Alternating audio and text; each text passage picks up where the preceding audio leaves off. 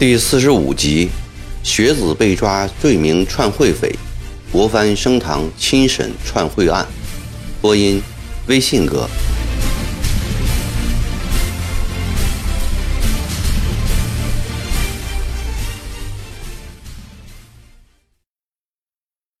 审案局的委员们过了半个月的安静日子后，突然又报抓了一个勾结串子会谋反的人。此人还是个秀才。怀仁赞知曾国藩最恨串子会，又见犯人是个有功名的人，就请曾国藩亲自审理。曾国藩说：“一个秀才有多大的功名？何况他身为洪门中人，经串通会匪，更是罪加一等。”他略微翻了翻黄延庭送来的案卷。吩咐升堂，待犯人押上来，曾国藩将特制的茶木条往案桌上重重一拍，厉声喝道：“林明光，你这个衣冠败类，快将如何与串子会匪首魏奎勾结的事，在本部堂面前如实招来。”两旁团丁扶着水火棍，凶神恶煞般的吆喝一声。招！案桌下那个长着白白净净、年约二十四五岁的秀才吓得磕头不止，连忙说：“大人明鉴，这完全是一桩诬陷案呢！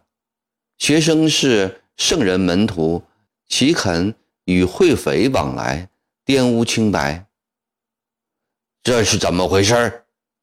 曾国藩一脸杀气地问站在旁边善化县平塘督团总郭家虎：“林明光就是被郭家虎押到审案局来的。”郭家虎忙上前一步，低头说：“现有林明光的同理熊秉国为证。”带熊秉国。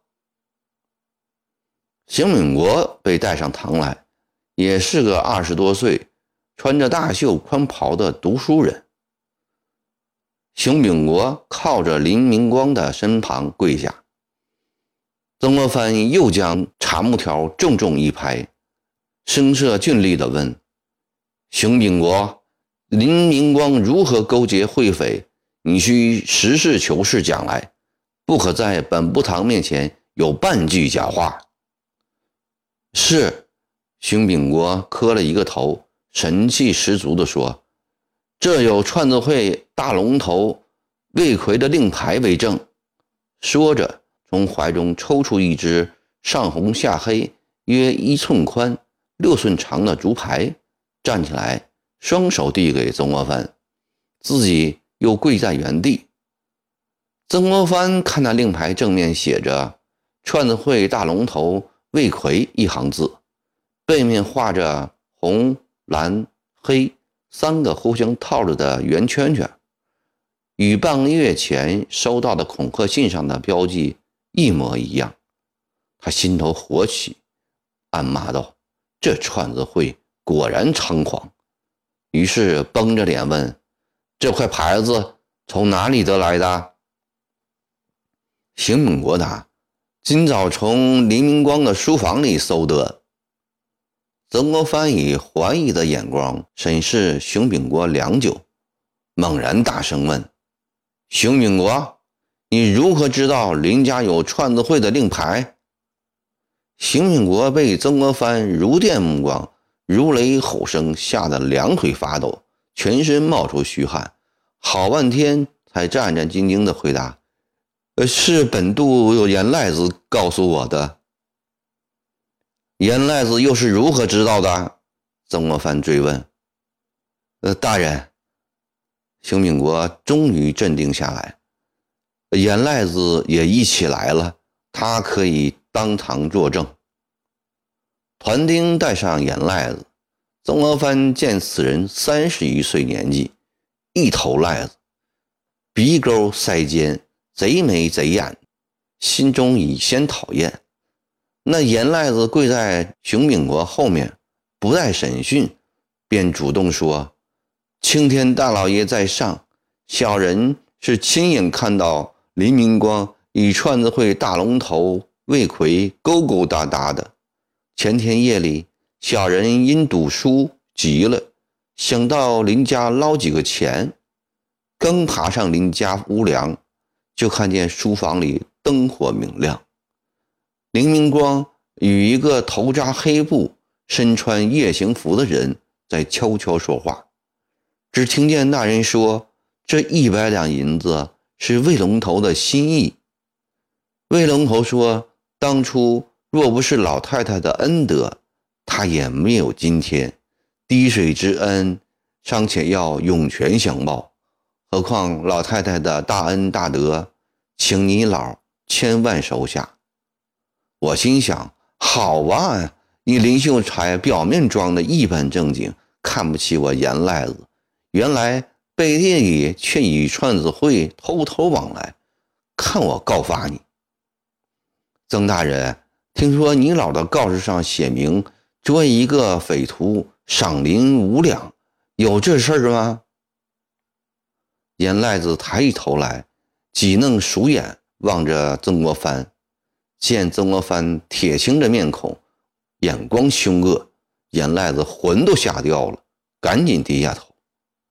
曾国藩用力拍了一下茶木条，凛然喝道：“你还看见什么了？”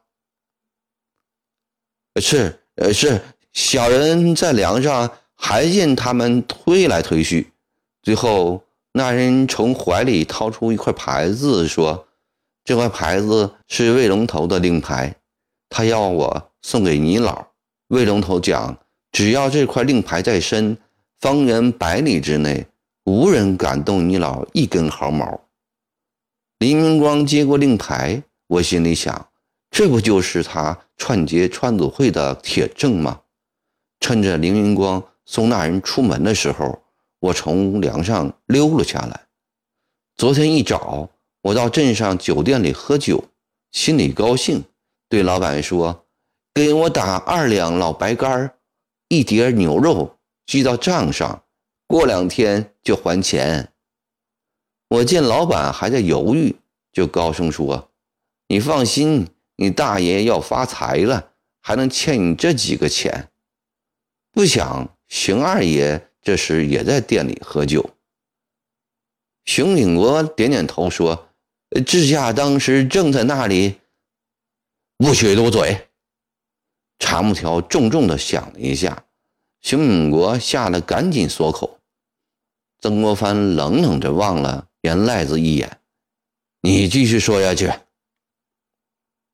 是，连赖子继续说：“我心里想，熊二爷是有脸面的人，凭我这副模样，又没有抓到黎明光，这五两银子怕领不到，不如把他卖给熊二爷。打定了主意，我便附着熊二爷的耳边说：‘二爷，有个串子会的头目被我发现了，你老要抓吗？’熊二爷一听。”忙说：“到我家里详说。”到了熊二爷的家，我把昨夜看到了都对他说了。熊二爷说：“你也不必到曾大人那里去讨赏，我给你五两银子就行了。你千万不要再说出去。”今天早晨，熊二爷带着郭团总把黎明光抓了起来。大人在上，小人说的句句是实。严赖子说完。又在公堂上磕了几个响头。这是个痞子，曾国藩心里骂道，对严赖子说：“你下去吧。”待到严赖子下堂后，曾国藩问黎明光：“刚才此人说的是实话吗？”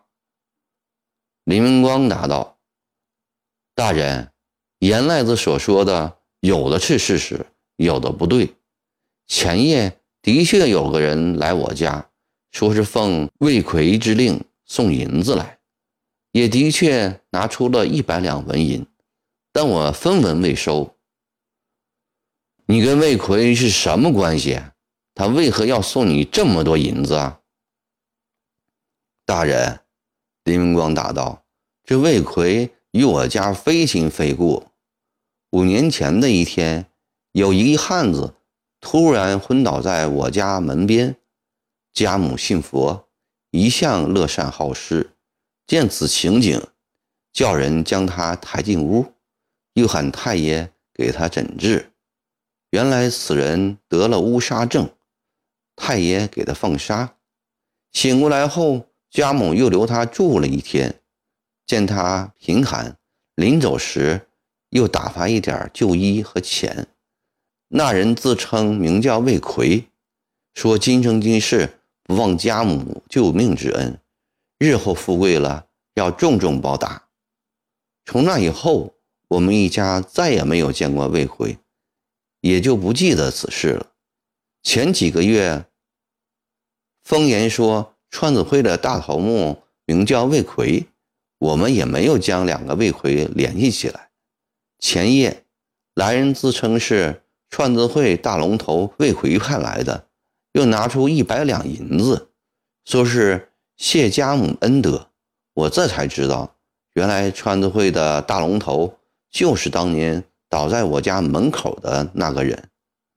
大人，我是个清清白白的读书人，家里世世代代以耕读为业，从来是安分守法的。我怎么愿意跟造反谋乱的篡德会拉扯上？我坚决不收银子。那人见我一定不要，又从怀里拿出魏奎的一块令牌，说是可以护身，百里之内无人敢动我丝毫。我想，目前世道这样乱，危急之间有这道护身符在身也好，便收下了。大人明鉴，学生一时糊涂，不该收下魏奎的令牌，但学生绝不想与魏奎有往来。更不愿意参与他们谋乱的事。大人，学生再蠢，也是个秀才，懂得国法，岂敢做这杀头灭门的事？说罢，磕头不止。邢秉国说：“大人，黎明光当面扯谎，欺蒙大人。若不是想投匪，要什么魏奎的令牌？世道虽乱，还有朝廷的绿营。”和大人统帅的团练在，岂容得匪徒们无法无天？我们这些人都没有魏奎的令牌，难道就不能保家护身？黎明光说他未收银子，谁人可以作证？银子又无记号，谁分得出姓魏姓林？只有这令牌，他无可抵赖，才不得不承认。大人，黎明光私通串子会。铁证如山，岂容狡辩？邢敏国这句话说的，曾国藩心里舒服。